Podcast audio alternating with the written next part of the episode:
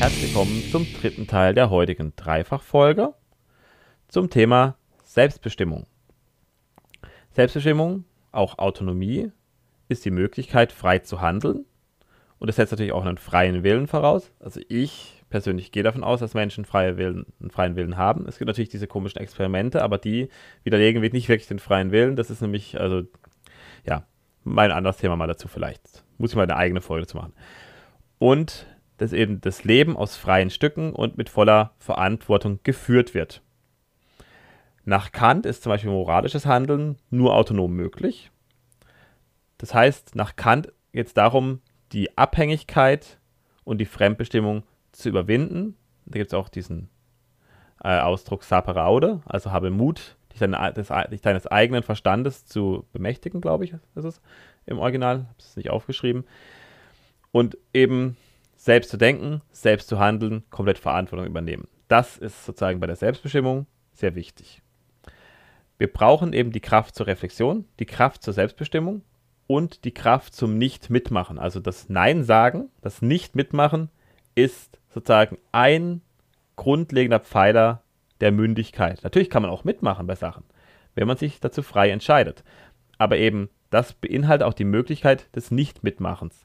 Und wenn man bei der Masse immer mitschwimmt und immer bei allem mitmacht, dann ist man vielleicht nicht unbedingt so mündig. Also es kann dann schon, es könnte ein Anzeichen dafür sein. Man könnte sich sagen, ja, die Masse hat immer recht. Also es gibt ja Leute, die so denken. Bin ich mir nicht so sicher, weil auch historisch gesehen hat die Masse jetzt nicht so oft so recht gehabt.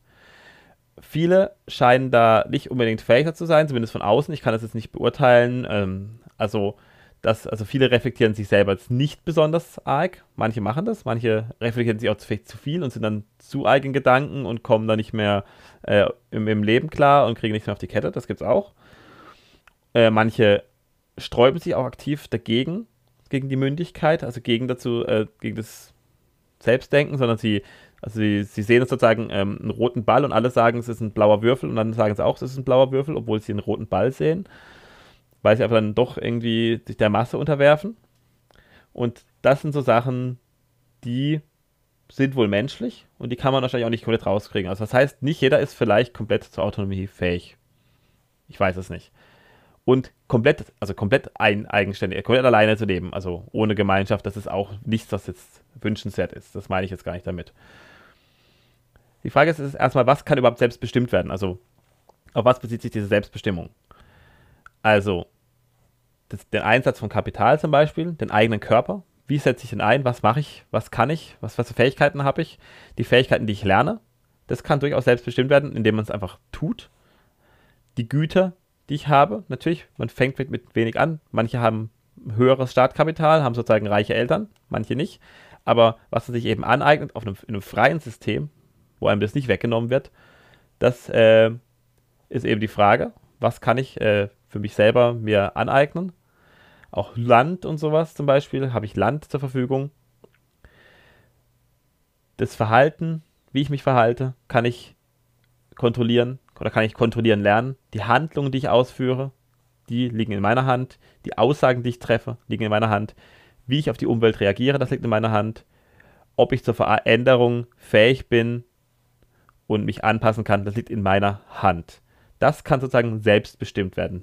In diesem Bezug ist die Selbstbestimmung vorhanden. Natürlich, wir haben durchaus eben Faktoren, die, die, die zur Fremdbestimmung führen, aber diese eigenen Handlungen, wie ich mitmache, das kann durchaus selbstbestimmt werden. Was kann zum Beispiel nicht selbstbestimmt werden? Ähm, die biologischen oder, oder, physischen Realitäten, die können nicht selbstbestimmt werden. Ich kann nicht sagen, ja, ich, äh, ich schalte jetzt einfach die Schwerkraft aus für mich. Geht nicht. Oder auch biologische Realitäten, wie zum Beispiel das biologische Geschlecht. Das kann nicht selbstbestimmt werden. Also wenn man eben als Mann geboren ist, man, bleibt man ein Mann und wenn man als Frau geboren ist, bleibt man eine Frau. Man kann natürlich sagen, ich fühle mich jetzt als, also als Mann kann man sagen, ich fühle mich als Frau oder als Frau kann man sagen, ich fühle mich als Mann. Das ist aber ähm, nicht die Änderung der biologischen Realität. Also wir ändern damit nicht die Chromosomen, wir ändern damit nicht den Körper, was wir auch nicht ändern können, ist, sind Knappheiten. Also wenn es Knappheiten existieren, also wenn es kein Brot da ist, kann man nicht sagen, ich, äh, ich wünsche mir jetzt einfach Brot herbei und dann kommt's. Das geht halt nicht. Man kann eben auch nicht die Wahrnehmung von Dritten, die Meinung von Dritten, den Ruf kann man nicht äh, selbst bestimmen, den bestimmen andere. Also wie andere, ob andere einen cool finden oder gut finden, das bestimmt man nicht selber, sondern das bestimmen die anderen. Alles andere, wenn man das eben bestimmen möchte und das sozusagen aufzwingen möchte, ist das eine Art von Größenwahn und Narzissmus. Und zwar in jedem einzelnen Fall. Die Welt ist real. Ich habe schon was zum Thema Wirklichkeit oder Realität. Weiß gar nicht mehr. Nee, Wahrheit war es, glaube ich, die Folge Wahrheit war es. Ähm, also wir haben eine reale Welt und die ist nicht allein konstruiert. Natürlich, es gibt Dinge, die sind konstruiert von Menschen, im Sinne von Gedankenkonstrukten. Aber wir ändern eben nichts über eine Umdefinition. Also, wenn wir ein Wort haben und dieses Wort irgendwie eine schlechte Konnotation haben, dann kann man das Wort natürlich gegen ein anderes Wort austauschen. Es ändert aber nichts an dieser Konnotation. Also es ändert nichts daran, dass vielleicht Sachen eben schlecht gesehen werden. Also man kann jetzt zum Beispiel Pädophile als äh, Maps bezeichnen, also Minor Attracted People. Es bleiben trotzdem Pädophile und die meisten Leute finden Pädophile scheiße. Es ändert eben nichts an der Sache an sich nur weil man es etwas umbenennt oder umdefiniert. Also Wortänderungen äh, scheitern eben. Die ändern nicht das, was den Sinn der Sache, also das äh, sozusagen den Kern der Sache, den Bedeutungskern. Und dieser Bedeutungskern ist das Wichtige, nicht das Wort. Das kann ja jedes Wort sein. Also, dass das Wort zufällig das Wort ist, was es ist, ist ja auch durch die Sprachentwicklung sozusagen zufällig so geworden. Das hat ja nichts mit dem genauen, mit der Schreibweise zu tun, sondern es geht einfach um die, äh, um die Bedeutung. Die Bedeutung kann man nicht einfach so ändern also man kann sie natürlich irgendwie umdefinieren, aber das ist halt, ändert nichts an der Sache an sich, an dem Kern der Sache. Ich glaube, ihr versteht, was ich meine. Also, wir ändern die Sache, die jeweilige Sache, um die es geht, kann man im Kern eben nicht ändern. Kann man nicht ändern, wird man auch nicht ändern können, kann man so viel rumkonstruieren und umdefinieren und umändern von Worten her, wie man möchte. Die Meinung eben über andere, das habe ich vorhin in der anderen Folge schon gesagt, über mich, die Meinung über mich, der Ruf gehört mir nicht. Muss ich auch mal eine eigene Folge dazu machen. Das heißt, ob andere mich gut oder schlecht finden, habe ich nicht in der Hand. Das ist natürlich auch so was wie Beleidigung in der Fall. Also ich würde auch Beleidigung nicht bestrafen. Das ist definitiv äh, etwas, was nicht bestraft werden sollte. Äh, Rufschädigung gäbe es auf einem freien Markt auch nicht äh, im Sinne von, ähm, dass man da irgendwie klagen könnte.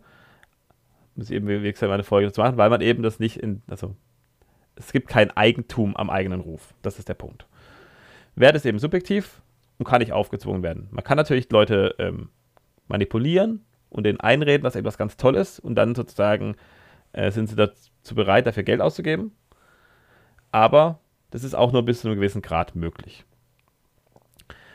Und jetzt haben wir natürlich sowas wie das Selbstbestimmungsgesetz.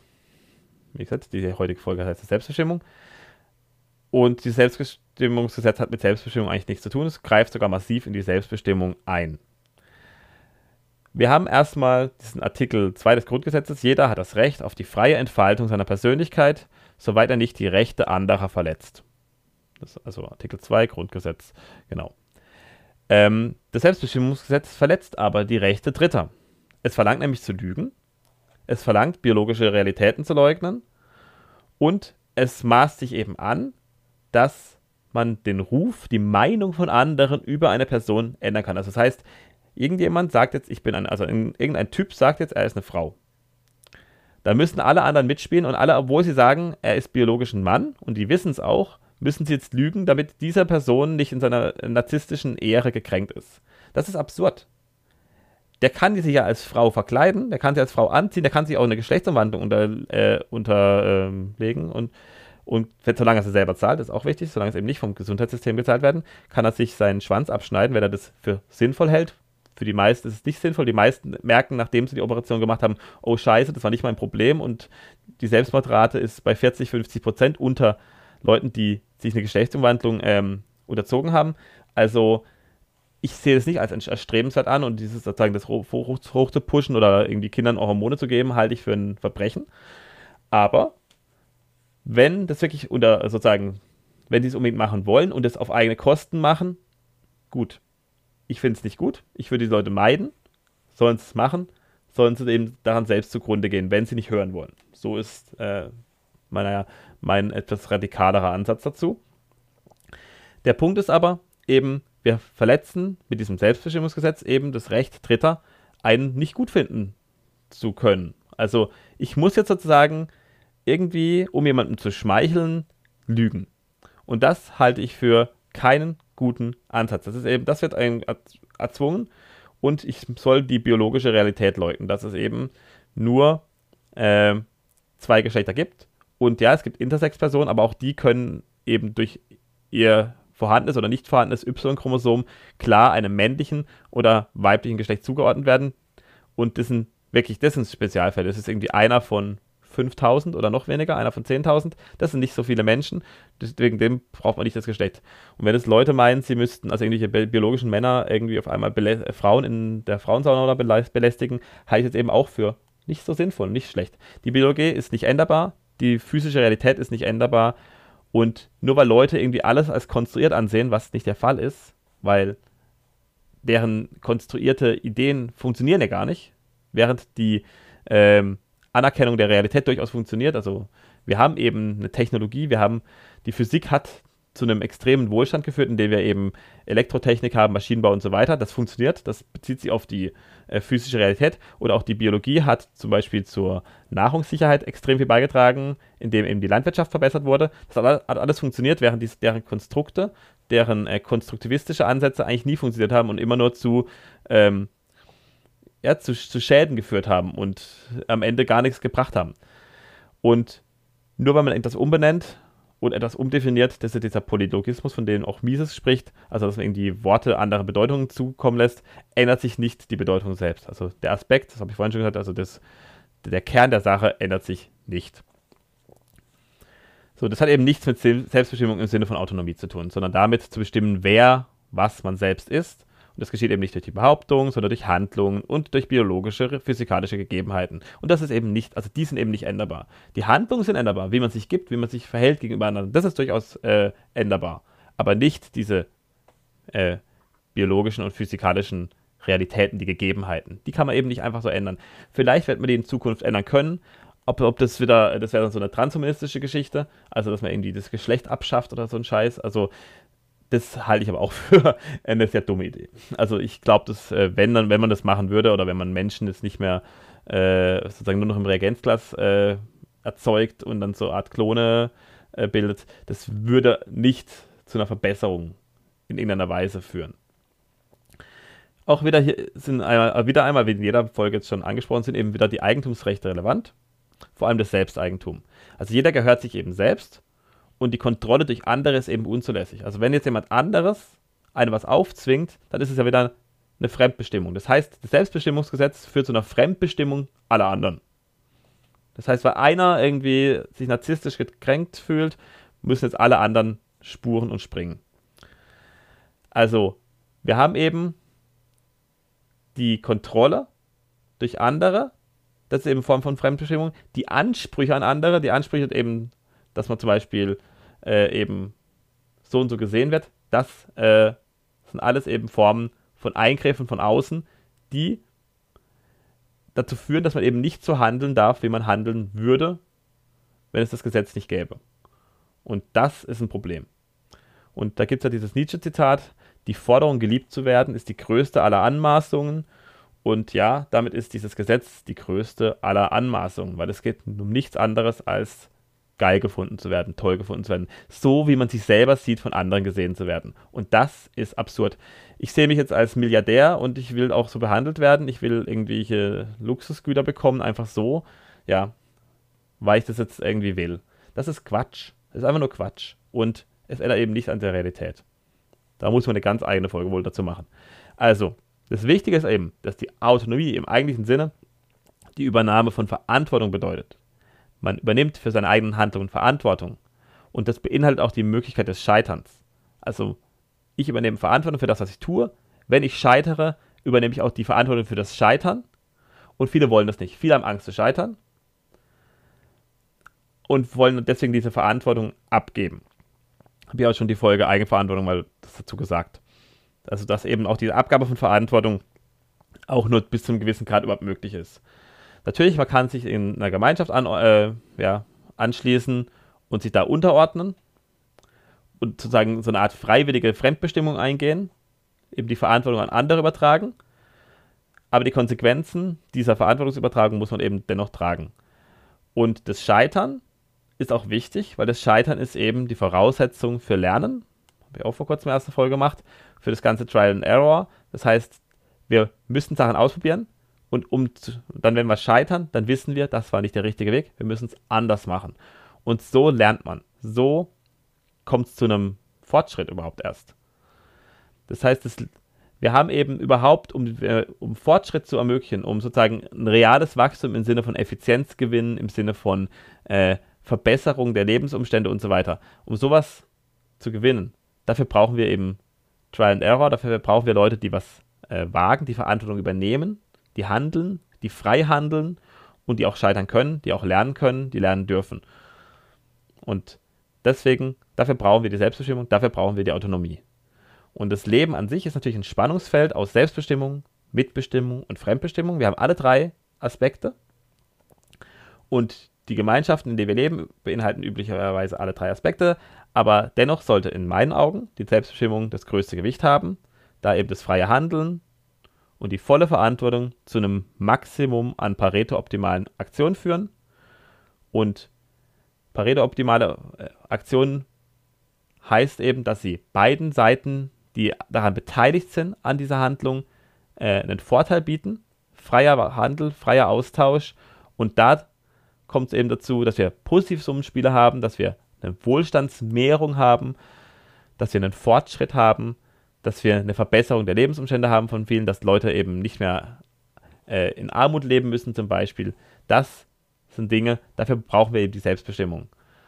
Und wie in, in anderen Folgen gesagt, es gibt durchaus Aspekte, wo Mitbestimmung sinnvoll ist oder auch wo wir fremdbestimmt sind, wie zum Beispiel eben unser Ruf. Deswegen können wir auch dieses, äh, ist auch dieses Selbstbestimmungsgesetz Quatsch.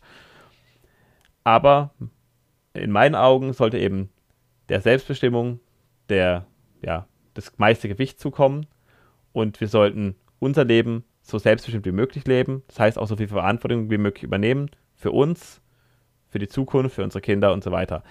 Und zwar für unser Leben. Nicht jetzt politisch aktiv werden und irgendwie anderen Leuten was vorschreiben wollen. Das ist nämlich wieder eine Zunahme der Fremdbestimmung. Das ist eigentlich nicht das, was, was sinnvoll ist, sondern lebt euer eigenes Leben. Wie äh, John Peterson sagt, clean your room komm erstmal selber klar, mach, räum bei dir daheim auf und mach dein Ding gut, dann wirst du insgesamt auch einen guten Beitrag zu allem leisten, zu, zum, zur Gesamtgemeinschaft, zur Gesamtgesellschaft. Wirst dann einen sinnvollen Beitrag leisten. Wenn man destruktiv ist und immer nur allen was vorschreiben will und irgendwie ins Leben von anderen eingreifen will, macht man das eben nicht. Und deswegen haltet euch aus dem Leben von anderen raus, macht euer Ding, guckt, dass ihr nützlich seid für andere, dass ihr was macht, was anderen zugutekommt, was anderen hilft. Und damit habt ihr dann am Ende einen guten Beitrag geleistet. Gut, das war's für heute. Ich hoffe, diese Dreifachfolge hat euch gefallen. Ich meine, so arg viel länger ist es insgesamt gar nicht. Ich glaube, jetzt bin ich bei ungefähr einer Stunde. Also alle drei Folgen zusammen. Und ja, ich werde sowas ab und zu mal machen, aber es, eigentlich kommt es eher selten vor. Meistens will ich eigentlich ein Thema in einer Folge, die dann so 40, 50 Minuten geht, so ja, dreiviertel Stunde ungefähr plus minus. Genau. Ähm, lasst mir gerne einen Kommentar da auf äh, YouTube oder ähm, sagt mir auch noch Themen, wenn ihr mir Themen vorschlagen wollt. Also ich habe jetzt ein paar Themenvorschläge bekommen und die habe ich auch teilweise schon umgesetzt oder werde sie noch umsetzen. Genau. Und ihr könnt auch gerne an der Umfrage im äh, Linktree teilnehmen und wie gesagt auch gerne in mein Format reinschauen, Watch and React. Da gibt es jetzt schon einige Folgen draußen mittlerweile wo ich eben auf verschiedene Sachen reagiere. Das ist dann allein auf YouTube, weil es natürlich äh, mit Bild ist und deswegen ist es allein auf YouTube und nicht auf Spotify und Apple Podcast und so weiter. Gut, dann verabschiede ich mich. Bis zum nächsten Mal. Auf Wiedersehen.